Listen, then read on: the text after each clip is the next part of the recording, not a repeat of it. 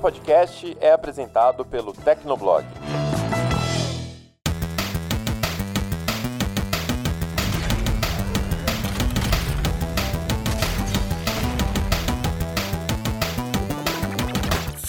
Fala galera, tá começando mais um Hit Kill, o podcast de games do Tecnoblog. E antes da gente começar o nosso super papo hoje com uma super surpresa, olha, muito super, né? Eu queria agradecer novamente a todo mundo que tá escutando, que tá se inscrevendo no, no podcast, que tá compartilhando com a galera. Valeu mesmo. E vamos lá, hein? Se você tiver comentários, é, críticas né, positivas, pelo amor de Deus, recadinhos do coração, não esquece de mandar pra gente gente em hitkill.tecnoblog.net ou comenta no post que a gente vai deixar lá no Tecnoblog ou marca a gente nas redes sociais. E é claro que eu não posso deixar de falar que tenho eu a presença ilustre do meu sempre querido, amado amigo Felipe Vinha. Tudo bem, meu querido? Olá, olá, olá Brasil, olá Bélgica, olá Itália. Mas, meu Deus do céu, o que foi isso agora, senhor?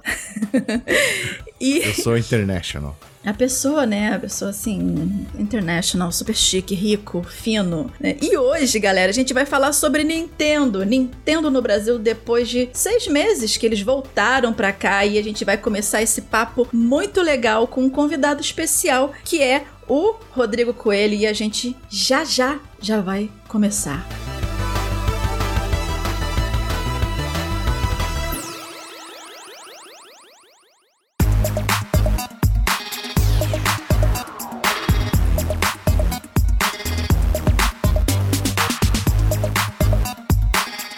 Gente vai falar dos seis meses da Nintendo aqui no Brasil. Na verdade, que ela voltou pro Brasil, né? Depois de um certo tempo longe, para desespero dos fãs que tinham que ficar caçando coisas para poder da, da Nintendo para comprar aqui no Brasil e preços absurdos. Não que tenha melhorado muito a coisa agora, mas a gente vai falar melhor sobre isso agora, especialmente porque a gente trouxe um convidado super especial, especialista na Nintendo para conversar com a gente, que é o Rodrigo Coelho. Rodrigo, muito muito bem-vindo. Muito obrigado, gente, pelo convite. Tô muito feliz de estar aqui com vocês. Olha, especialista da Nintendo ganhou um título agora. Especialista Achievement, conquista troféu na vida, especialista da Nintendo. O apaixonado, apaixonado. Apaixonado é uma pessoa modesta, né? E o Rodrigo, gente, ele é criador do canal Coelho no Japão, que nasceu para mostrar as novidades dos games, sempre com foco na Nintendo, mas ele também fala de outras empresas e consoles. E atualmente o Coelho também é host do podcast Final Level Cast. O que, que vocês falam mais ou menos nesse cast, Coelho? Ah, a gente é, fala sobre toda a indústria de games, né? Em geral, sobre games mesmo. Então, apesar da gente já ter feito podcast, por exemplo, sobre filmes, era filmes de games, né? E ao contrário das minhas outras redes, onde eu realmente foco mais em Nintendo, no Final Level Cast, a gente joga é, PlayStation, Xbox, PC, vários uhum. jogos indies também. Além de sempre eu, eu dar um jeitinho de de colocar um Zelda ali, mesmo no podcast. tem que ter, tem que ter. Virou até meme no podcast isso. Então, galera, tá aí a dica para vocês também seguirem e escutarem o Final Level Cast. Bom, como a Vivi falou aí, né, e como a gente já, já tá debatendo, já trouxe o Coelho justamente para debater a respeito, porque ele é um grande fã. Como ele mesmo falou, ele é um grande fã, além de especialista. É, é a Nintendo no Brasil, né, principalmente, especialmente com o Switch, Nintendo Switch, que, que agora, aliás, acabou de completar aniversário de lançamento mundial. É, chegou em 2017 no mundo todo, né? E no Brasil, oficialmente, só no passado, em 2020. É, lá por setembro e tal. Mas a, essa história começou um, um, pouco lá atrás, né? Em 2018 já. A gente teve uma edição da Brasil Game Show, aquela, né? A grande feira que acontece em São Paulo, é, que ano passado não rolou presencial por conta da, da pandemia. Em 2018 a gente teve uma pequena surpresa que foi tipo um, um stand secreto da Nintendo presente na Brasil Game Show. É, eu estava lá, eu não sei se a Vivi e, e, o Coelho estiveram. Não, eu não estive extraordinariamente nesse, nesse ano. Eu estava no Japão. Eu ah, morrendo de vontade de estar. É verdade, o Coelho estava no Japão, Você gente. morava no Japão, é verdade. Você, você, voltou depois. Mas eu estava lá, então eu posso falar com melhor propriedade. Eu trabalhava em outro lugar e tal. Aí eu me enviaram a informação de que a Nintendo estaria na BGS a portas fechadas, sem participação do público, apenas para apresentar novidades para a imprensa aí foi isso que rolou. Teve uma salinha é, ali no pavilhão, né, onde a BGS é realizada, lá em São Paulo, no Expo Center Norte. E nessa salinha, a Nintendo preparou uma super estrutura. Tinham vários Nintendo Switch com TVs para testar jogos que ainda não haviam sido lançados, né? Eu lembro bem que o Pokémon Let's Go Pikachu e Let's Go Eve estavam nessa ocasião, entre outros jogos, e eu fui um dos jornalistas brasileiros que estava lá, é, criadores de conteúdo e tal, que estavam lá testando isso em primeira mão. E lembrando que antes disso, em 2015, a Nintendo tinha deixado o Brasil, né, por uma série de questões, em especial questões financeiras, que o cenário não era amigável e tal, e, e aí eles abandonaram a representação oficial que eles tinham aqui no Brasil. É, eu aí... acho até eu, sobre isso, Vinha, em 2015, foi quando eles realmente anunciaram que eles iam embora do Brasil, né? Isso. né? Tipo, interromper tudo. Isso. Mas mesmo antes de 2015, lá em 2013, 2014, a gente já tinha visto a Nintendo diminuindo muito com as suas parcerias, com Sim. seus lançamentos, uhum. os eventos que eles faziam, né? Foi triste pros fãs. Sim, sim. Antes disso, ela só tinha participado de uma BGS no lançamento do Wii U. Nossa, ah, isso eu me tava. lembro. Eu sim. estava lá, eu estava que lá. Já, que já é, acho que foi 2012, né? 2013, foi. alguma coisa do tipo. 2012. E depois disso, realmente, como o Coelho falou, eles estavam com uma participação muito tímida em tudo, lançamentos, né? Os lançamentos não chegavam oficialmente, quando chegavam eram caríssimos. E aí culminou com a saída oficial da Nintendo em 2015. Né? E aí só em 2018 eles começaram a ensaiar esse retorno. E aí, finalmente, em 18 de setembro de 2020, três anos depois do lançamento mundial, o Switch chegou ao Brasil oficialmente com preço sugerido de 299 e 9. 2.099,9. 3 mil reais, né? O lançamento, o preço sugerido. Que, apesar de parecer caro, e é caro de fato, ainda era mais barato do que o Switch estava sendo revendido por terceiros. Sim, sim. Né? Tava Tem... saindo alguma coisa de 5 mil. Sim. Sim, alguma sim. coisa assim, gente. Tipo, tava muito absurdo, porque tava saindo por é, é, preço de lançamento dos consoles da, da atual geração, o PS5 e o, Siri, e o Series X, por exemplo, né? Mas como não tinha nada oficial aqui no, no, no país, ou você comprava o preço que estavam vendendo, ou você tentava importar. Às vezes, importando, dependendo de como você fazia, se tivesse alguém para trazer para você, beleza. Agora, com o intermediário, talvez ficasse até mais mais caro por conta de todos aqueles impostos de importação que a gente já conhece, fora a, a possibilidade de ficar preso na alfândega, é mais dinheiro que se gasta, né? Cara, e... eu comprei o meu três meses depois do lançamento é, por R$ 1.400 em 2017. Nossa! Eu, eu até conto essa, essa, história também, porque eu comprei o meu Nintendo Switch numa viagem a trabalho que eu fiz para fora. Eu comprei o Switch mais dois jogos, que foi o Bayonetta 2, eu ainda estou esperando o 3, que virou lenda urbana.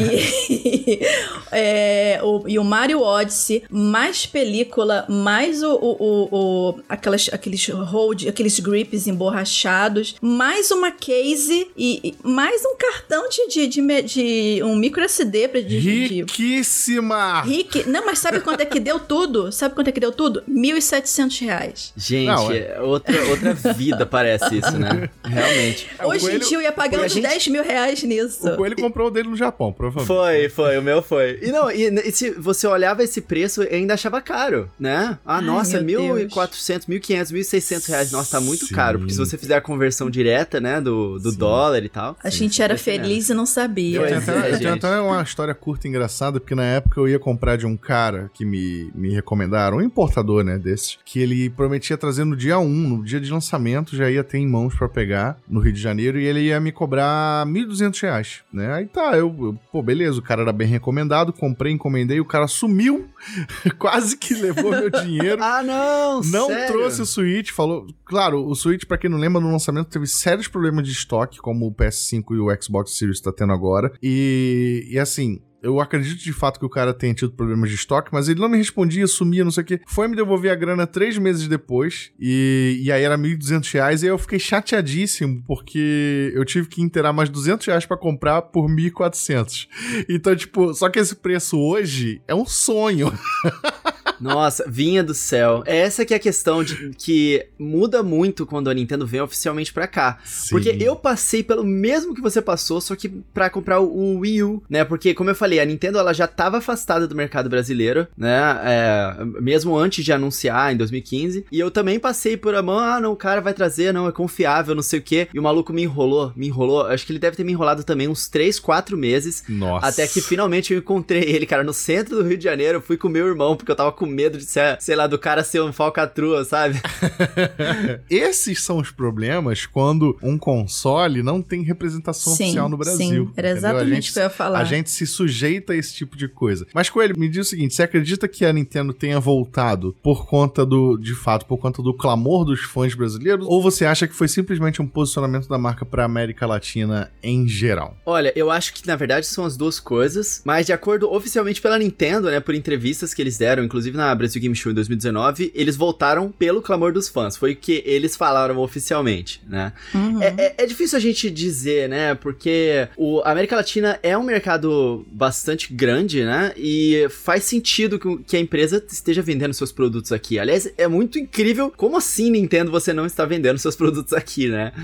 E é, realmente a Nintendo ela tem uma- um viés é, bem tradicional japonês em termos de fazer os negócios e eu acho que não apenas a questão de mercado de imposto que é muito difícil no Brasil, mas também o nosso mercado é diferente do mercado deles no sentido de conseguir confiar nos parceiros e tudo mais. A Nintendo fez uma coisa extraordinária no Brasil, né, naquela época da Gradiente, que foi ter a sua representação através de outra marca, né? É verdade. Sim, sim. E é exatamente o isso. que acontece hoje em dia, é, atualmente, né? A Nintendo, ela não tem um escritório Nintendo É, não tem, no um- não Brasil, tem, não né? tem um QG no Brasil, né? Eles ainda Isso, estão é uma- com parcerias, mas é, é, dá a impressão que eles estão muito mais presentes agora do que antes, né? Sim, Uhum. porque agora, apesar de eles não estarem aqui, agora, mesmo que eles est- estejam tomando passinhos de formiguinha, né? A gente vê o jeito que eles apresentam, parece que realmente são poucas pessoas que estão cuidando da operação aqui no Brasil. É, pelo menos são eles mesmos, né? É a Nintendo of America que tá tomando as decisões. Antes era totalmente a Gradiente. E a Gradiente teve uma, uma quebra ali com a Nintendo, a finalização disso não foi muito feliz, né? Então eu acho que ficou um pouco queimado o Brasil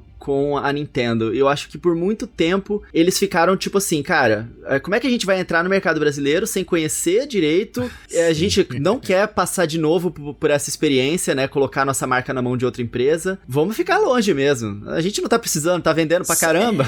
É, é, mas só que a questão de vamos, vamos ficar longe, mas aí o que acontece é, para o bem ou para o mal, o mercado brasileiro para jogos é imenso, a gente consome muita coisa. E aqui tem, como você como vocês mesmos falaram, né, a gente tem muito fã da Nintendo aqui que fica à mão de, de, de- a- a- perdido na vida tentando comprar as coisas e não consegue. Então, assim, e- eles teriam que dar um jeito de voltar de alguma forma, assim, para não, eu acredito que não só para é, é, para agradar aos fãs, vamos dizer assim, porque né, é uma empresa, a empresa quer ter lucro. Então você está vendo um, é, não, é, se você quer, se quer ver um potencial é, é, no mercado e ver que as pessoas lá já estão inclinadas a fazer sacrifícios e pagar mais caro para ter o seu produto, por que não dar um jeito de voltar e colocar as coisas oficiais e incentivar outras pessoas que po- possivelmente estavam meio receosas de comprar por conta de falta de segurança, de garantia que não tinha? Se você comprasse um Switch eh, lá fora do país e desse problema, você ia ter que se virar para tentar consertar ele. E agora você tem ao menos um suporte legal para você tentar consertar as coisas, para você resolver os seus problemas. Uma coisa que eu ia falar é. A, gente não duvida que tem a questão dos fãs envolvidos, mas a gente tem que lembrar que a Nintendo é uma empresa e, e uma empresa quer ganhar dinheiro, né? Pra poder continuar existindo. Mas é muito curioso que eles tenham decidido sair do Brasil em 2015. Porque o cenário econômico não era muito bom. E eles decidem voltar em 2021 e em 2020, né? Com um cenário econômico que eu acho que é até um pouco pior, de certa forma. Mas, então, é, então é de verdade. fato muita vontade pra, de vender pro público brasileiro, né? Talvez, é, talvez aproveitando aí esse apelo do, da quarentena, que tá vendendo muito videogame, que a galera tá em casa querendo jogar, né? E aproveitando também é, que o Switch tem um apelo gigantesco, apesar de, de ter jogos mais, ca mais caros, assim, uma faixa de preço fixa maior do que a maioria. E, e o Switch, mas o Switch é um aparelho muito mais interessante do que o Wii U era, né? Então, apesar do cenário econômico ser é, bem diferente do de 2015, o Wii U não vendia bem né, aqui no Brasil. Não era, um, não era um aparelho que todo mundo queria. É, eu acho, essa é a minha impressão. O Coelho pode discordar se ele quiser. É, é interessante isso tudo que você falou, Vinha. É muito verdade isso, né? O, o, Switch ele tem um potencial de venda muito maior. Então, se eles vão voltar pro Brasil, eles têm que voltar com um produto que as pessoas estão querendo muito comprar, né? Porque daí compensa o investimento e todo o esforço para poder vir pro Brasil. Apesar do Wii U ele não ser uma plataforma que as pessoas queriam muito comprar, e isso não é exclusividade do Brasil, mas do mundo inteiro, exceto no Japão, que no Japão até que vendeu bem. O 3DS era, cara. O 3DS vendia bem no Brasil. Ele Sim, vendia... que nem água, nossa. Não é? Pois é. E o DS também. Então foi estranho, sim, a Nintendo abandonar o país. E essa questão dos fãs, eu acho que é importante sim. É, eu, a impressão que eu tenho é que a, a Nintendo é uma empresa que ela se importa muito com a imagem dela, muito, eu acho. É tanto que recentemente quando Overwatch, que foi um dos grandes lançamentos é, pro, pro Nintendo Switch, na época que ele foi lançado, a Nintendo não falou um A nas redes sociais dela, porque tava tendo todo aquele problema lá com a Blizzard e, e tudo mais. E depois que passou, que esfriou um pouquinho isso, aí a Nintendo atrasado começou a falar meses depois de de Overwatch, do lançamento, de várias coisas que estavam acontecendo. Eles cuidam disso. E em 2012 teve um, uma coisa que foi bem chata que aconteceu com a, a Nintendo no Brasil, que foi alguns criadores de conteúdo se juntaram para fazer um motim e um evento de games e ficar falando mal e fazer muito barulho nesse evento de games. Eles foram expulsos e tal. E depois, Caramba. por muito. É, foi horrível. Depois é, eu conto pra você no, no privado, porque essa parada foi muito horrível. E a Nintendo sumiu depois disso. Ela realmente desapareceu apareceu de qualquer evento público, cara. Ela não apareceu mais na Brasil Game Show durante anos, até 2019. É, e o único ano que ela apareceu, mesmo com a Brasil Game Show tentando muito, foi justamente em 2018. É muito timidamente ali, né? É, eles patrocinaram o palco de cosplay e tinha uma salinha fechada que ninguém nem sabia da existência, só a imprensa, né? Eu acho que à medida que o, o, Nintendo Switch foi fazendo sucesso e que os fãs foram pedindo muito, a Brasil Game Show, ela conseguiu fazer com que a Nintendo voltasse a, a força total, né, pro, pro evento e tal. E, e, isso é importante, esse lance da Brasil Game Show, porque é aonde a Nintendo tem contato direto com os fãs, de frente, né. E eu não sei se vocês se lembram, mas depois de muitos fãs pedirem, cara, a Nintendo ela foi é, incluída na Brasil Game Show é, aos 45 do segundo tempo. Já tinha esgotado os ingressos da Brasil Game Show quando a Nintendo foi anunciada. Em 2018, né? Em 2019. Ah, em 2019. 2019. Ah, é foi. verdade, porque 2018 foi fechado e em 2019 eles tiveram um stand de fato, né? Pois é. E aí, o, o Marcel Tavares, numa coletiva de imprensa, perguntaram para ele, né, se ele tinha. Como é que ele tinha conseguido fazer a Nintendo voltar e tal? Ele falou que eles sempre estavam tentando negociar e que nesse ano os fãs pediram muito que ele conseguiu utilizar isso para ajudar nessas negociações. Tem filmado isso e tudo. E, enfim, eu acho que essa parte dos fãs é importante. E, inclusive, eu nem sei se foi a Nintendo mesmo que fez aquele stand todo ou se foi a Brasil Game Show que agilizou, fez o negócio todo para eles, sabe?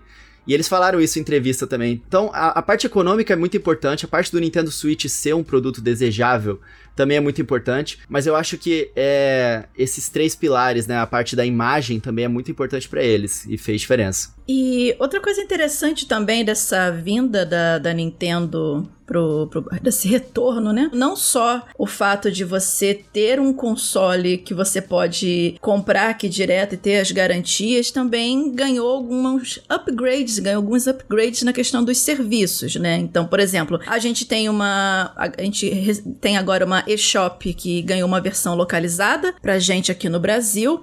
E a própria interface do, do, do, do Nintendo Switch agora é em português. Você tem a opção de colocar em português do Brasil também. Sim, sim. Antes era aquele.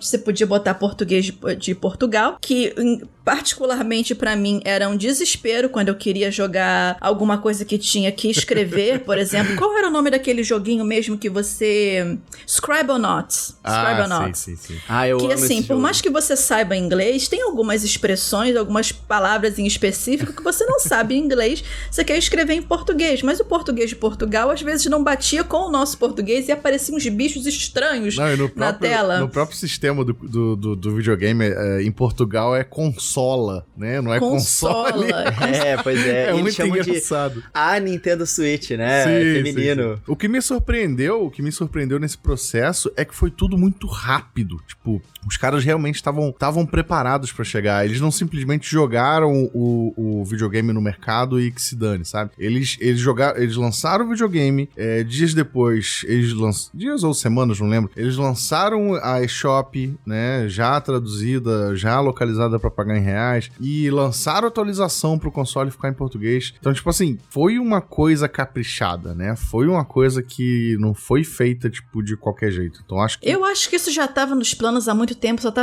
esperando o ok pra, beleza, bota no ar. Sim, sim. É, eu, eles disseram isso, se não me engano foi a Romina. Ela falou também em entrevista que eles estavam há um tempo já tentando fazer esse lançamento, esperando o momento certo, e finalmente quando tudo se alinhou, tanto com os parceiros, quanto com questão de pandemia, quanto questão de, das, das tecnologias, do site e tudo mais, estavam prontos.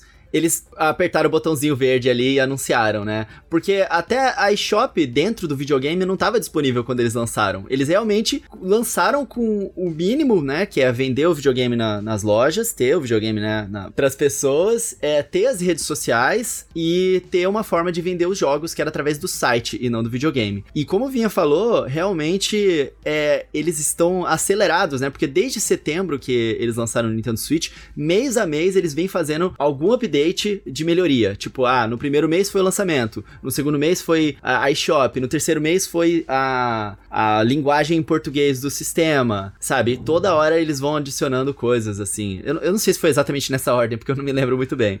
Foi mais ou menos por aí. E uma outra coisa interessante também, eu tinha comentado antes da, de assistência técnica, só para me aprofundar um pouquinho mais nesse assunto, é da- sobre a importância de ter essa assistência técnica oficial da Nintendo aqui no Brasil. Aconteceu até um caso interessante, Coelho, é, com a gente, na verdade, em específico, com o Vinha, que ele precisou trocar os Joy-Cons dele, que tava Ah. com drift, Sim. e, e deu, assim, super certo, né? E aí depois, o Vinha vai contar essa historinha, assim, brevemente pra gente. E depois, Coelho, eu queria que você me contasse também se você já teve alguma experiência com essa assistência técnica aqui da Nintendo no Brasil. É, isso, isso é fundamental, né? Uma das melhores coisas de ter representação oficial no Brasil é você poder contar com assistência técnica e garantia e tudo mais. E, e o drift do Joy-Con já é um problema reconhecido pela própria Nintendo e, e coberto, né, por garantia dela, fora do país. Então eles só trouxeram isso. Esse serviço ele já existia no Brasil, mesmo antes da Nintendo chegar, porque a Nintendo reconheceu o problema em caráter mundial, só que era um pouco complicado de ser resolvido. Você mandava para uma empresa, uma autorizada que, que era de São Paulo, e demorava um pouco todo o procedimento, e aí, dependendo do caso, né,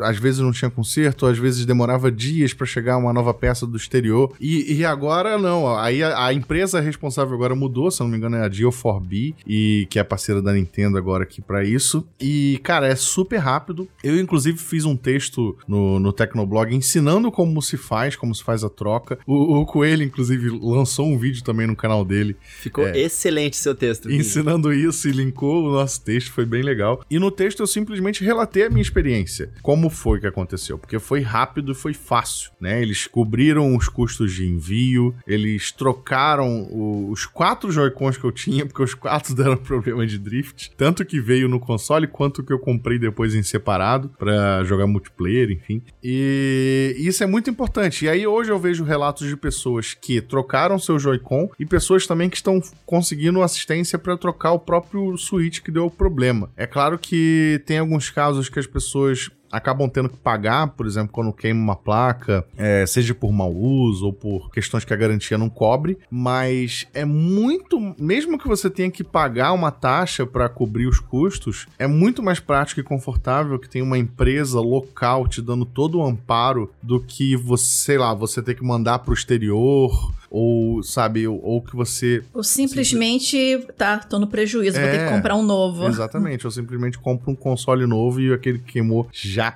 era. Gente, isso é muito importante, muito importante esse, essa questão da assistência técnica, né? Hoje mesmo, juro para vocês, hoje um amigo meu mandou uma mensagem para mim, falou: "Coelho, eu tô com um problema no meu controle, cara. Onde é que eu compro um novo, não sei o quê?". Eu falei: "Calma, cara, você não tem que comprar um novo. Qual que é o problema? É drift?". Aí eu mandei para eles todos os dados, né, que eles precisam fazer para consertar gratuitamente essa questão do drift. E é realmente muito, é, a, a minha maior experiência que eu tenho com isso é ajudando todas as pessoas a chegarem a, a, a chegar essa informação neles, né? Porque muita gente não, não sabe disso. A questão é que a Nintendo, ela nunca fez um anúncio oficial dizendo que eles consertam o drift gratuitamente mesmo fora da, da garantia. Isso é verdade. Eles nunca fizeram. Quem espalha essa informação são, são vocês, fãs, é. nós, os fãs, exatamente. Por, e eu acho, agora é totalmente especulação minha, mas não de graça, tá? Eu acho que isso é por causa dos vários processos que eles estão recebendo ao redor do mundo, tá? E por que, que eu digo que não é de graça eu achar isso? O presidente da Nintendo, é, o global, né, o, o, Furukawa, ele já deu entrevista pedindo desculpas, é, falando, a gente sabe sobre as questões que estão acontecendo com o Joy-Con Drift, a gente já tá trabalhando sempre nisso, mas não posso dar mais detalhes por causa é, de questões legais. Então eu acho que se eles se desculpam muito, ou se eles falam, ah, realmente admitem o problema publicamente, eles vão ter uma série de problemas jurídicos com os processos que eles já estão é, nas costas levando, né? Eu, eu acho que isso é um problema que eles estão tentando resolver, meio não conseguindo totalmente, então eles estão oferecendo essa ajuda gratuita ali, mesmo fora da garantia. E isso é, isso é realmente de muita boa ajuda, né? E ter isso no Brasil é excelente. Agora, eu queria que eles fizessem um, um serviço de reparo e não a troca, né, do videogame em si, que você tem que pagar uma taxa. Eu acho que ainda poderia melhorar, mas é muito bom, finalmente, os fãs terem uma, um suporte, uma ajuda, né? E não depender de terceiros, que às vezes é difícil você confiar, saber para quem que você manda. E aí você não confia, putz, será que eu vou mandar pra uma loja e aí os caras vão me passar a perna e pegar, trocar a peça do meu videogame, sabe? é, é até interessante lembrar isso, porque antes da, de existir esse suporte oficial, aqui no Brasil existiam pessoas e lojas especializadas em consertar esse problema do drift, né? E, e, e, eram, e são pessoas super sérias, lojas confiáveis, só que além do custo que você tinha para mandar consertar, tem o fato de que, tipo, beleza, eles vão. Eu conserto o seu Joy-Con, mas é, vai ter que trocar uma peça interna. E, pô, aí tu não sabe se é uma peça oficial da Nintendo, se eles vão importar uma peça de, de outro fabricante para poder trocar. Então, você ter esse suporte oficial da Nintendo é, é melhor ainda, porque aí você tem o tratamento oficial em termos técnicos também, sabe? Ou você ganha um Joy-Con novo, como foi o meu caso, ou você tem a, a, a reposição de peça por, um, uma peça oficial, por, um, uma questão é, técnica da própria Nintendo mesmo. Então acho que isso foi primordial mesmo. E, claro, é, tem espaço para melhoria, com certeza, como o Coelho falou. A começar pelo fato de que a própria Nintendo não comunica, de fato. Eu, eu mesmo tomei conhecimento dessa assistência técnica nova por, por, por meio do Twitter é, de um outro rapaz que tem um, um, canal de Nintendo também, eu esqueci o nome dele. Ele tá sempre falando no, no, no Twitter. Não, não, lembro se é o cara do Switch Brasil ou alguma coisa desse tipo. E, e aí explorei as opções e fiz o texto no Tecnoblog até justamente por não ter esse posicionamento oficial. Então acho que as pessoas precisam ter essa, essas explicações, esses passo a passo. Se a Nintendo não publica, a gente publica. É isso.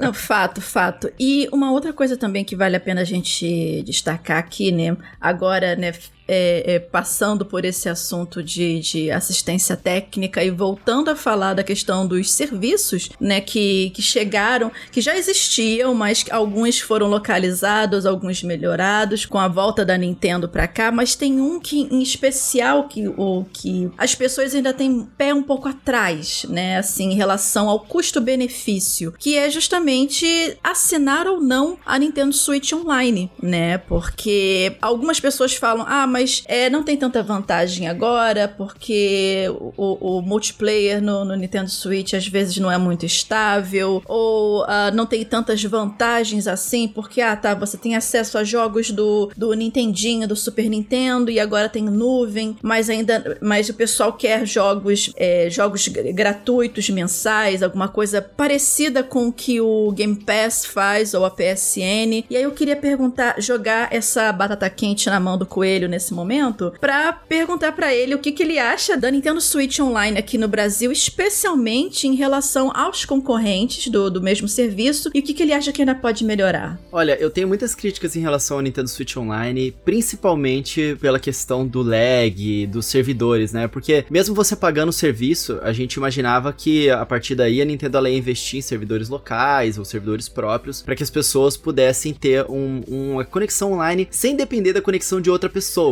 né? Porque às vezes, em situações ideais, você fazer a, a conexão peer-to-peer, -peer, né? Que é eu diretamente estar conectado a você, é bom, porque se a minha internet for boa e a sua internet for boa, é melhor do que ter um servidor intermediário da Nintendo ali, né? Roteando a, a nossa conexão. Só que a gente sabe que na realidade, principalmente no Brasil, isso não acontece, né? As pessoas têm situações caóticas de internet, então frequentemente tem grandes problemas de lag. Então, essa para mim é a principal questão em relação ao serviço. Eu acho que a Nintendo deveria melhorar. E o que eu sei é que recentemente saíram é, uns data mines, né? Aquelas pessoas que buscam os códigos nos jogos e tal. Eles descobriram que a Nintendo ela está atualizando a partir de agora, a partir desse mês, o seu sistema multiplayer. Então, a tecnologia que eles utilizam pro multiplayer deles, que era de mais de 10 anos atrás, quase 20 anos atrás a tecnologia que eles utilizavam, sem brincadeira.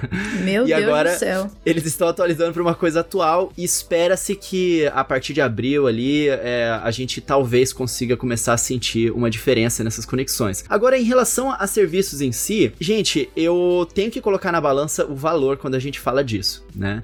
Eu deixei de pagar a PlayStation Plus porque, pro meu uso geral, eu que jogo muito mais na, na Nintendo, eu não estava tirando proveito de todos os benefícios que eles estavam dando. Os jogos gratuitos que eles dão são muito bons e anos-luz melhores do que o que a Nintendo oferece, né? Porque não é que os jogos de Nintendinho e Super Nintendo não sejam legais, eles são ótimos. Só que a Nintendo não tem um calendário, tipo, direto assim, ah, de mês em mês a gente vai adicionar jogos novos. Eles adicionam meio que aleatoriamente e a gente nunca sabe se vão ser jogos aclamados ou se vão ser jogos meio aleatórios desconhecidos. Então, isso não é tão bom. Só que, ao mesmo tempo, eu divido a, a conta do Nintendo Switch Online, né, através do plano família da, da Nintendo, que permite colocar mais de 7 pessoas. Então, eu pago cerca de 3 reais mensais na minha conta do Nintendo Switch Online. 3 reais por mês. Então eu agora, não posso... Agora vem o meme. 3 reais?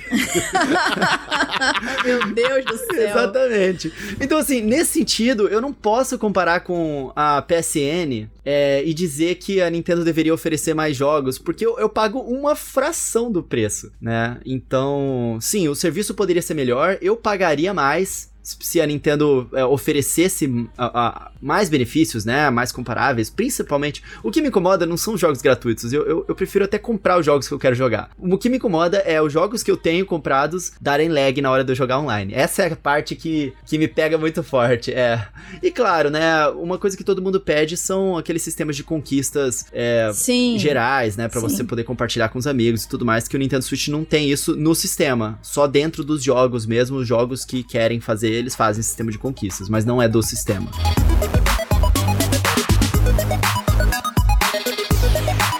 Eu acho que uma coisa que iria dar um boost muito grande no Nintendo Switch Online, que é uma coisa que a galera pede muito, que a gente tem os jogos do Nintendinho, jogos do Super Nintendo, mas se eles começarem a colocar jogos do Nintendo 64, olha, eu acho que o negócio explode, porque oh, assim. Pelo amor de Deus. Porque foi é, é, é um console divisor de águas pra Nintendo, porque eles da, é, começaram a focar mais no 3D e tem jogos maravilhosos ali, né? Eu particularmente amo o, o Conker's Bad Fur Day, para mim é um dos melhores jogos do Nintendo, do Nintendo 64, mas assim, eu adoraria poder jogar ele novamente, entendeu? Então, eu acho que se botasse o Nintendo 64 ali como um dos plus para você poder ter acesso com a assinatura, Cara, ia incentivar a galera a voltar A ou Nintendo- assinar pela primeira vez. a Nintendo tinha que abrir um, a Nintendo tinha que abrir um, um virtual console gigante, sabe? Colocar tudo do passado dela. Não precisava nem botar gente, porque, Wii assim, não U é- não é e Wii, nenhum mas pedi- tipo os, mais clássicos. Sim. Game Boy Advance, Game Boy Color e, e disponibilizar tudo pra quem assina, sabe? Sabe? Eu, eu não acho que seja um. Eu, eu posso estar falando bosta aqui, porque eu não entendo nada de, da, das internas de planejamento econômico e financeiro das empresas. Mas, pô, não parece ser um custo tão grande você lançar os joguinhos velhos é, numa plataforma online pra galera jogar, sabe? Não precisava nem. Não precisava nem deixar baixar. Pode, podia ser por streaming, são jogos leves, não exigem tanto da conexão. Mas a Nintendo tem questões complicadas de entender, né? Né, Coelho? É, às vezes eu acho que a Nintendo, ela ama nosso dinheiro, às vezes eu acho que ela odeia ele, porque não é possível.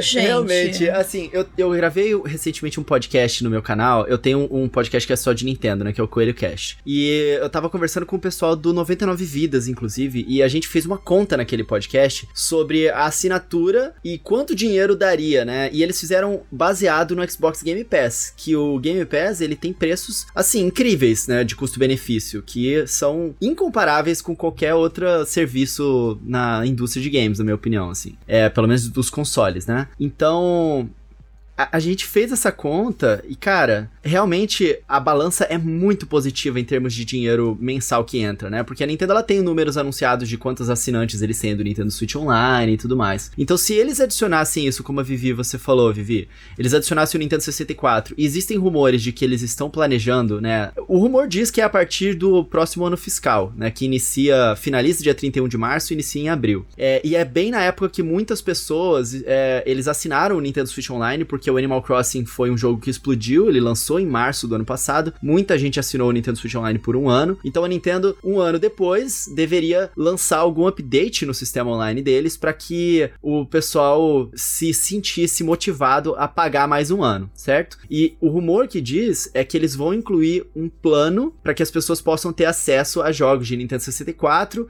e GameCube jogos seletos, né, no estilo Xbox Game Pass. Se isso acontecer, ia ser realmente um divisor de água pro sistema da Nintendo, porque a Nintendo ela tem jogos muito queridos pelos fãs. Sim. Né? E eu acho que, que outras empresas não podem oferecer. Então, esse seria um diferencial muito grande pro serviço deles. É, eles, eles às vezes têm umas decisões que, que tipo, a gente não entende e às vezes tem outras decisões que são, tipo, indefensáveis, né? Tipo, o Fire Emblem do Nintendinho que saiu para ser vendido na, na eShop aqui no Ocidente. Se eu não me engano, no Japão ele é parte do, do Nintendo Switch Online de graça, ah, não é isso? Sim. Ai, gente, eu, essa sério, eu briguei muito na internet por causa disso na época que isso foi anunciado. Nossa. Porque a Nintendo ela anunciou isso pago pro ocidente porque eles traduziram. E eu falei, gente, mas é, tinha que fazer parte do Nintendo Switch Online gratuitamente igual no Japão, como sim, você falou, sim, Vinha. Sim. Tá grátis lá. E as pessoas, não, mas eles gastaram para traduzir o jogo. Eu falei, tudo bem, mas eu já pago o sistema.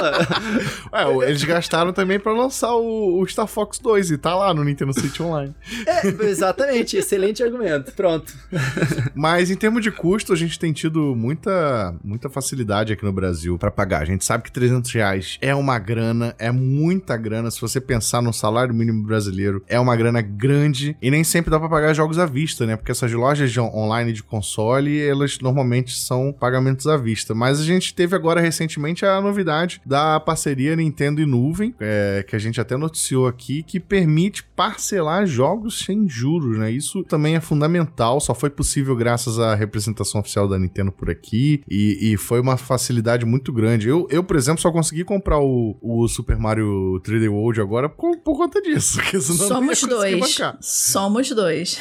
É, gente, realmente, essa foi uma, uma, um divisor de água também, essa parceria com a nuvem. Não por causa apenas do parcelamento, né? Porque a, as lojas como Americanas e Submarino, às vezes eles também oferecem, né, essas facilidades. Principalmente se você estiver comprando é, com cartão Submarino, ah, cartão ah, Americanas, não sei o que, eles conseguem fazer esse tipo de coisa. Ah, sim. Não, deixa eu só pontuar. Essa questão de parcelamento de, de, de jogo não é novidade para quem compra jogos físicos, né? Para quem compra jogos físicos em lojas, normalmente você parcela americano, submarino, etc. Mas o digital, que é o caso da nuvem, é, normalmente você não parcela. Inclusive, se você comprar, por exemplo, se você for numa Americanas hoje e você comprar o cartão pré-pago de um jogo do Switch, eles não deixam parcelar, tá? É só à vista, no, mesmo na loja. Não sei se você sabe disso, Coelho. Então, é, eles não deixam, a não ser que você é, faça algum tipo dessas outras coisas deles, né? Tipo, ah, assinar o cartão, não sei o que, né? Então, a, essa diferença foi bem grande, mas assim, mais ainda do que isso, isso é meio inédito no mundo. A Nintendo ela não tem parcerias ao redor do mundo, é claro que eu não sei de todos os países, mas para parcelar jogos, sabe? Eu sei. Até porque eles... parcelamento é negócio de brasileiro, né?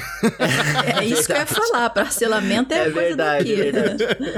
parcelamento mais... é o nosso jeitinho brasileiro de pagar coisa. É, é viva as casas Bahia aí, ó. Parcelamento em dois anos. Mas assim, é, o mais importante que eu acho da nuvem é que a nuvem, ela é uma empresa focada em videogame. Ela não é igual a americana Submarino que vende de tudo, a Amazon, né? Que o, o, as coisas da Nintendo ali são só mais uma coisa. A nuvem, ela é voltada aos gamers. Então, eles respondem todo mundo que manda mensagem para eles no Twitter diretamente. Você não vê outras empresas fazendo isso. Então, eles pegam o feedback dos fãs, eles conversam com o pessoal, eles querem estar próximo da comunidade e eles, como nenhuma outra empresa fez até agora, eles estão conseguindo trazer os preços mais baratos do mundo é, nos lançamentos da Nintendo, porque eles oferecem cupom de desconto, que nenhuma outra loja oferece. Então, além do parcelamento, do cashback que eles fazem, agora parece que eu tô fazendo propaganda da nuvem aqui, mas é que isso, isso foi um facilitador muito grande. Não, se é um serviço que é bem feito, se você considera um serviço bem feito, não tem problema de, de, de falar. Até, e se for um serviço que está sendo mal feito, você também não tem problema para falar, pode falar.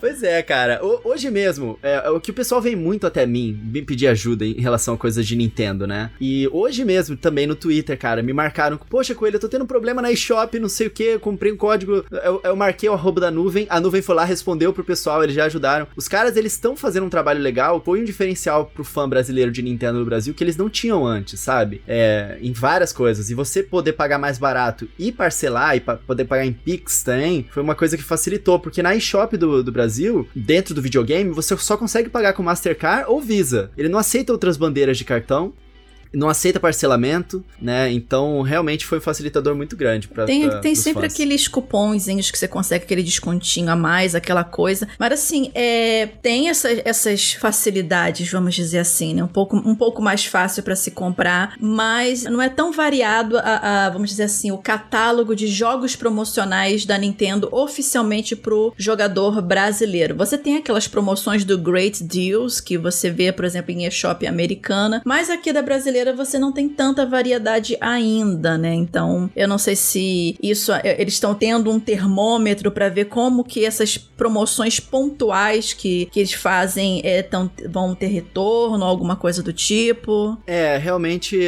na verdade, eu acho que isso é decorrente do catálogo da eShop do Brasil, que ainda é uma fração ínfima em relação ao catálogo de outros países, né? Então, o brasileiro ainda tem que dar aquele jeitinho brasileiro para poder comprar vários jogos que lançam, é, trocando o país dele para os Estados Unidos. Uhum. Aí eles entram na eShop, você tem acesso ao catálogo dos Estados Unidos, e aí você tem que dar um jeito de comprar um gift card para poder adicionar crédito.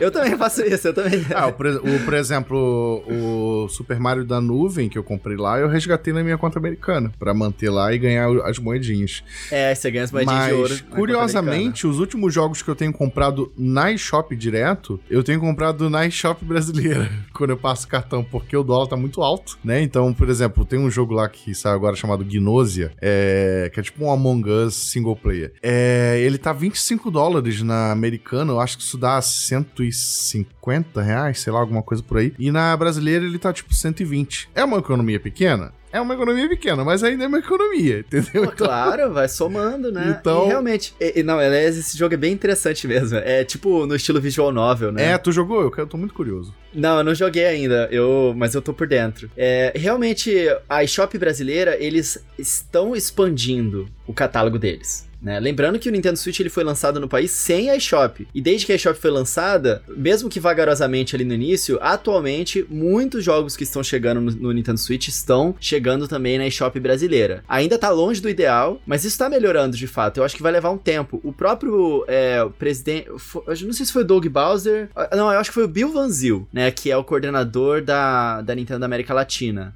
eu, ele falou que eles estão trabalhando para expandir rapidamente o, a oferta de jogos no catálogo, né? E à medida que isso for expandindo, eu acho que a gente vai viver, ver mais promoções, porque uhum. a Nintendo mesmo, ela não faz tantas promoções é, dos seus é, próprios é verdade. jogos. Mas as outras empresas fazem. Então, é, a gente consegue ver que as coisas estão melhorando à medida que o catálogo tá aumentando. E de vez em quando a Nintendo faz promoção também, né? Agora tá rolando, é, com mais de 100 reais de desconto alguns jogos do Mario, por é causa verdade, do Mario Day. Por causa do Mario Day, é. No dia que a gente tá gravando isso aqui, acho que vai até dia 13. Exatamente. Então, se você estiver ouvindo ainda, tiver ainda dentro desse, desse período de pro promocional, corre lá se você quiser comprar algum jogo do Mario. E assim, pra gente começar é, a projetar o futuro, vamos dizer, olha só, o momento agora, né, filosófico, começar a projetar um pouco a Nintendo no futuro, tanto aqui no Brasil quanto é, globalmente, né? Surgiram, surgiram novamente, né, que rumores de novo do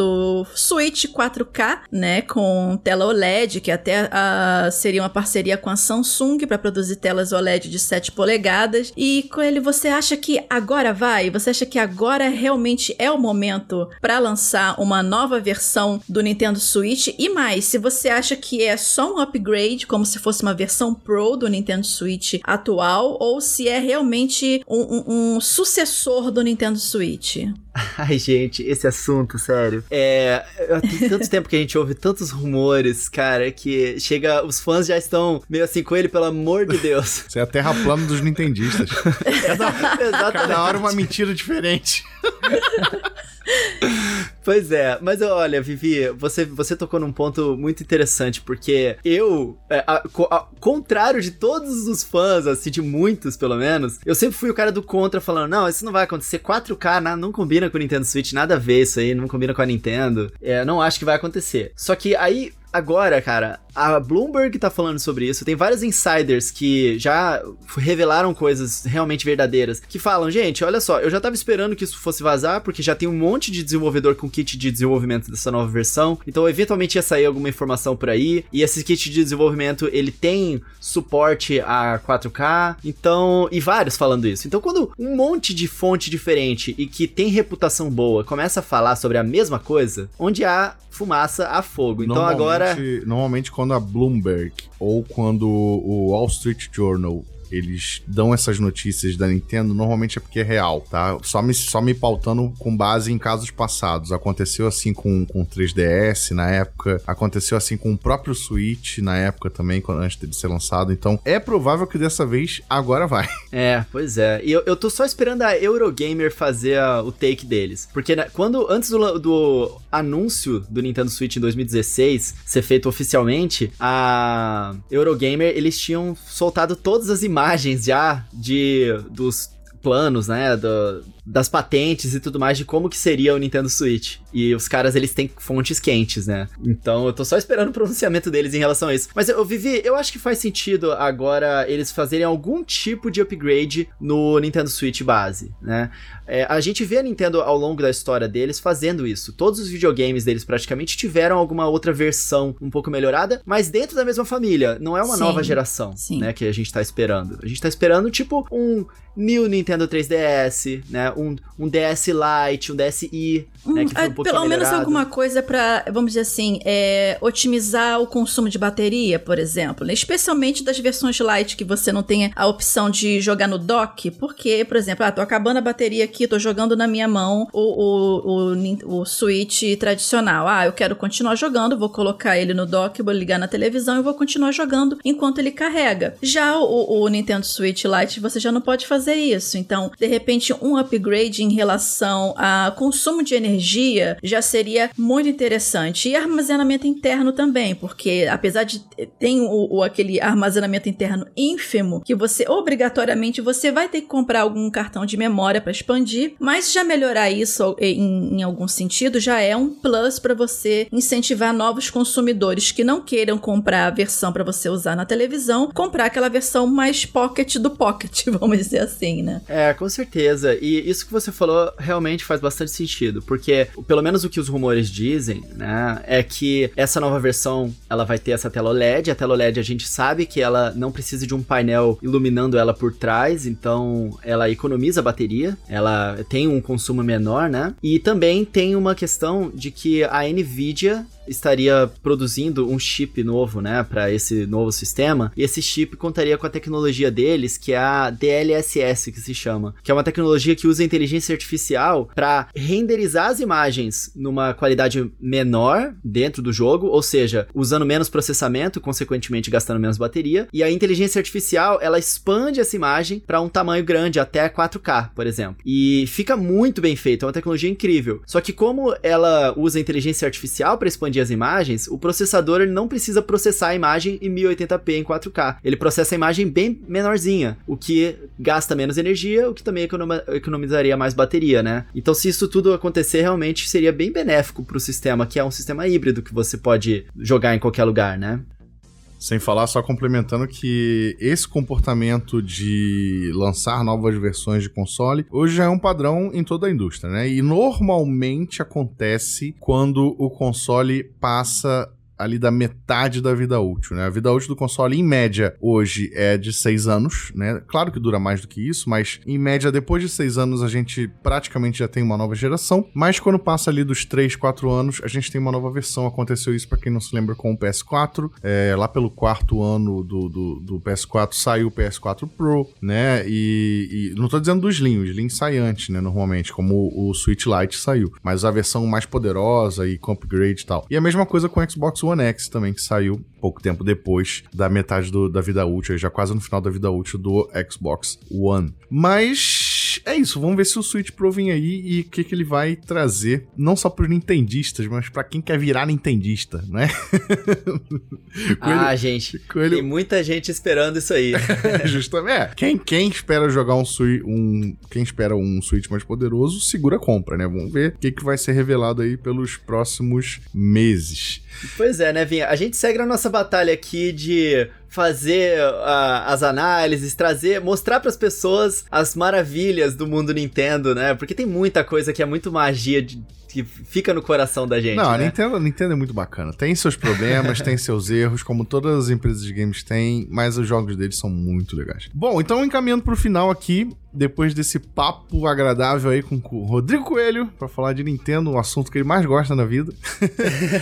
ah, eu, eu, amo, eu queria gente. te perguntar, Coelho, um balanço geral, assim, dos últimos, desses, desses seis meses, né, de Nintendo no Brasil, de Nintendo Switch, principalmente no Brasil, que a gente tá tendo. O que que você é, julga como totalmente positivo, muita coisa para melhorar? Como é que você vê isso aí? Olha, eu daria nota 6,5, se eu tivesse que dar uma nota. Sabe por de quê? De 10, de 10. De 10, ah, tá. 6,5 de 10. Porque é muito legal, eles fizeram muitas coisas que facilitaram bastante pra gente aqui, tem muita coisa positiva. E é, eles deram uma ponta de esperança muito grande pra gente também. E é, é esse que falta nos outros três pontos e meio ali, é, para poder completar, né? porque eu acho que ainda falta português brasileiro nos jogos, que é o ponto principal. Então, só daí eles precisam melhorar muito para poder fazer realmente os fãs brasileiros se sentirem incluídos na família Nintendo. Eles precisam, eu acredito, trabalhar com faixas de preço que tenham mais a ver com a realidade do brasileiro, apesar deles oferecerem facilidades, né, como essas empresas parceiras que a gente citou, eu acredito que eles poderiam nem que seja pensar num sistema de diminuir um pouco o valor de jogos mais antigos para que os brasileiros tivessem mais acesso. Eu, eu, acredito que a Nintendo ainda ela precisa trazer os jogos em mídia física para o país, porque se eles trazer, trazendo o console eles regularizaram o preço do videogame, o preço da mídia física ainda está muito alto. Então eles seria muito interessante se eles trouxessem para cá também é isso, então falta muita coisa ainda. É, eles realmente ajudaram muito o mercado brasileiro e dá para ver que eles estão esforçados em melhorarem bastante as coisas. E outra coisa que eu queria muito que eles fizessem é que eles tivessem uma comunicação direta em vídeo com os brasileiros. Atualmente eles não têm isso através das próprias mãos, né? Eles estão participando de eventos da Brasil Game Show, mês a mês mais ou menos ali, onde eles falam diretamente com os fãs, mas não existe um canal YouTube Nintendo Brasil, por exemplo, onde os trailers são traduzidos traduzidos, né? Esse tipo de coisa que faz a gente se sentir representado na família Nintendo, né? Mas fora isso, eles fizeram muitas coisas legais, como o próprio Doug Bowser, o presidente da Nintendo of America, mandando tweet falando que ele tava feliz pelos nintendistas. Ele,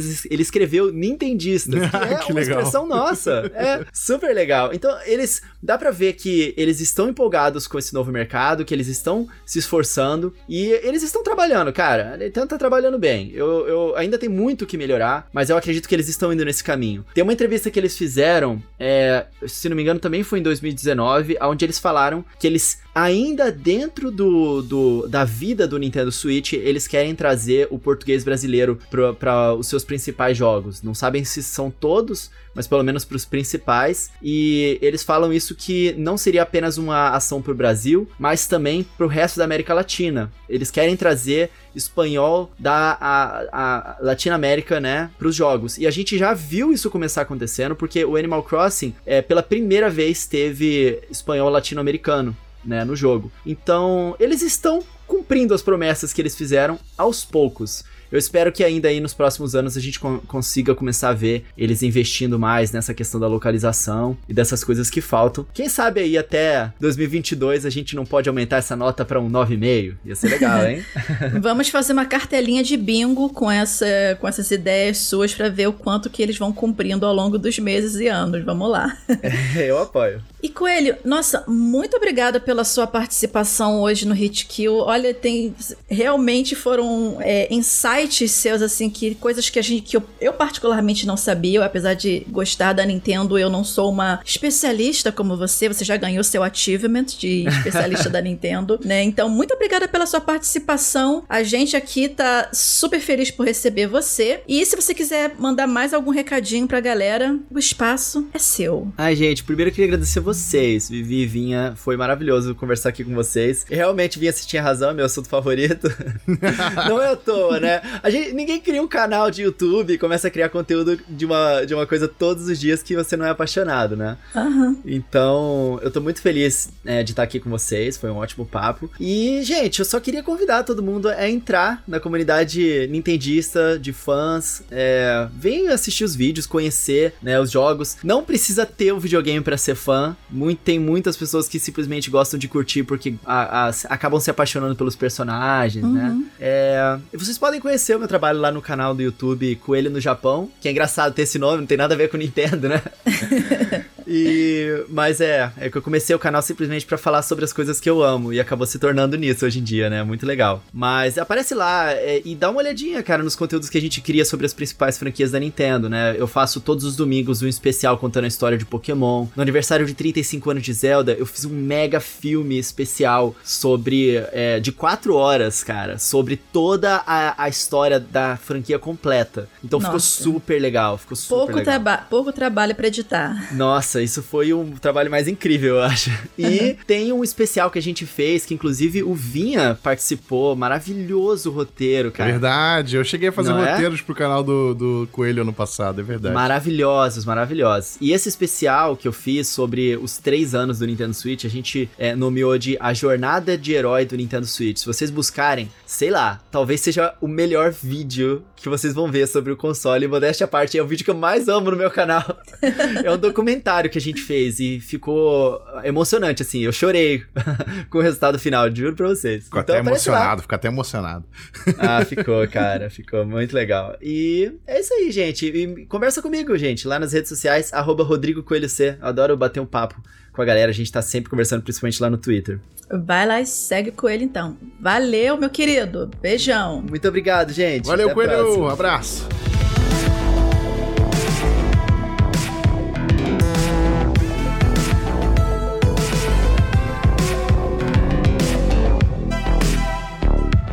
Chegou aquela hora das nossas dicas de jogos, né? Aquele momento especial do Hit Kill em que a gente, eu e o Vinha, o Vinha e eu, Vivinha, Isso. equipe Vivinha, equipe Vivinha, né? A gente traz algum jogo que a gente ou esteja de olho, ou que a gente já tenha jogado, ou esteja jogando, para deixar de dica aí para vocês, né? E a minha dica para esse Hit Kill 18 é o Loop Hero, que a galera tá falando muito sobre ele. Eu, eu comecei jogando a demo, depois eu, eu tive acesso aqui do jogo, e ele é um jogo para PC e ele é um game da Devolver Digital, né? E o mais interessante dele é que assim, apesar do visual é, é, é dele retrô e aí você para e olha, ah, deve ser mais, é mais um daqueles joguinhos retrô. Mas gente, ele é muito bom. Se você gosta de grinding, se você gosta de jogos no estilo roguelike, se você gosta de RPG, se você gosta de, de games do tipo com, com, com card builder, que você, ou seja, que você é, é, seleciona cartinhas para você é, é, colocar ações no jogo, inimigos ou, ou magias ou, ou, qualquer outro tipo de coisa. Esse é o jogo para você. Ele conseguiu reunir todas essas coisas num game simples visualmente, super leve e não é nem tão caro. Ele é menos de 30 reais, se eu não me engano, ou tá mais ou menos nessa faixa. Então, só para resumir basicamente, você é um herói. E a questão do loop, o que que acontece? Você é um herói que perdeu a memória, você e as outras pessoas que sobreviveram a alguma catástrofe, que eu não vou dar spoiler, apesar da história não ser lá grandes coisas, o foco ser mesmo no gameplay, e você precisa passar por uma, uma estrada, assim, em looping, fazer várias voltas numa, numa estrada, vamos dizer assim, dentro de um determinado, uma determinada área, e cada vez que você faz essa volta e passa pelo ponto de partida e de chegada, que é o seu acampamento, mais inimigos aparecem e a cada looping o inimigo vai ficando, os inimigos vão ficando mais poderosos. Só que para você não ficar nesse marasmo sempre, você vai recebendo cartas ao longo desses loopings e conforme você mata os, os, os inimigos que você vai posicionando na sua área ali onde você está trabalhando, tanto na, na, na própria estrada ou nos arredores. E aí essa que é a parte legal legal da estratégia, porque essas cartas podem ser para você botar mais inimigos, o que é bom também, porque você consegue loot melhor por conta desses inimigos, ou isso pode te dar problema mais na frente. Você pode colocar é, é, cartas para colocar locações que vão te ajudar ao longo do seu percurso, e você vai criando combos, por exemplo, ah, se você botar uma carta perto de uma outra carta, você vai criar um pântano que devora os inimigos com menos de 20% de, de, de, de HP alguma coisa assim. Então, ele é um jogo que ele aparenta ser simples, ele é fácil de aprender a jogar, mas ele é extremamente complexo para você é, é, tirar o melhor dele, né? Então, e ele é extremamente viciante. E, e ele tem aquela mecânica de que ele se joga por si próprio, entre aspas. Você não precisa ficar apertando botões para fazer os combos. Você interage com o jogo justamente criando as estratégias pro herói lutar e batalhar e sobreviver aos loops. Então, assim, super recomendado. Loop Hero. Pega ele na, na, pela Steam, pela Epic Store, se eu não me engano, também tem. Eu acho que tem. E super, super recomendo. Eu tô jogando Stardew Valley, que não é um jogo novo, e muita gente já conhece, inclusive, é bem famosinho. É um jogo simples, feito por um cara só, de administração, né? Você tem uma fazendinha e você tem que criar sua fazenda, e plantar coisas, e criar animais e tal, e tem todo um gráfico retrô de Super Nintendo. Lembra muito Chrono Trigger, para quem jogou no Super Nintendo, é, Secret of Mana, enfim, esses jogos de RPG bem clássicos. É, mas não tem batalha, é só mesmo relação com as pessoas, cuidar das coisas, cuidar dos animais, cuidar das suas plantações. É um jogo super relaxante, mas desafiador também. Eu joguei ele um pouco em live, agora eu vou jogar um pouco offline também para poder evoluir com calma e cuidar das coisas. Ele é de fácil acesso, tem todas as plataformas. É, não é um jogo tão caro, se eu não me engano, ele tá na faixa dos 80 reais, mas quase sempre dá para encontrar uma promoção. No Steam ele é mais barato, é, então se você tiver computador e ele é super leve também, roda em qualquer máquina, tá? Mas tem no Switch, tem no Android, tem no iOS, tem no PS4, tem no Xbox, enfim. Stardew Valley, se você nunca jogou, recomendo que jogue. É, atualmente tá, tá com atualizações muito boas, dá para jogar multiplayer online, você pode criar uma fazendinha junto com outra pessoa e, e trabalhar os dois juntos ao mesmo tempo, com até quatro pessoas, na verdade. Então é um joguinho muito bacana, um joguinho muito relaxante. Não sei até quando eu vou jogar, porque ele consome muito é, tempo para você fazer as coisas, mas recomendo dar uma olhada se você nunca jogou na vida.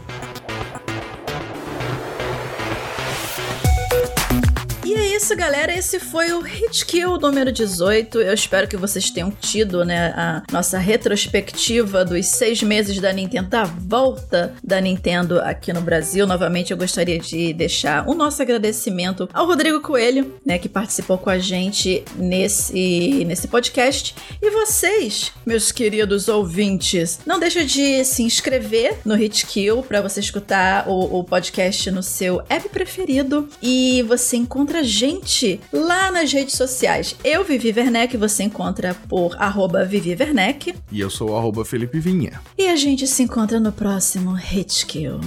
Valeu. Ui, que profundo.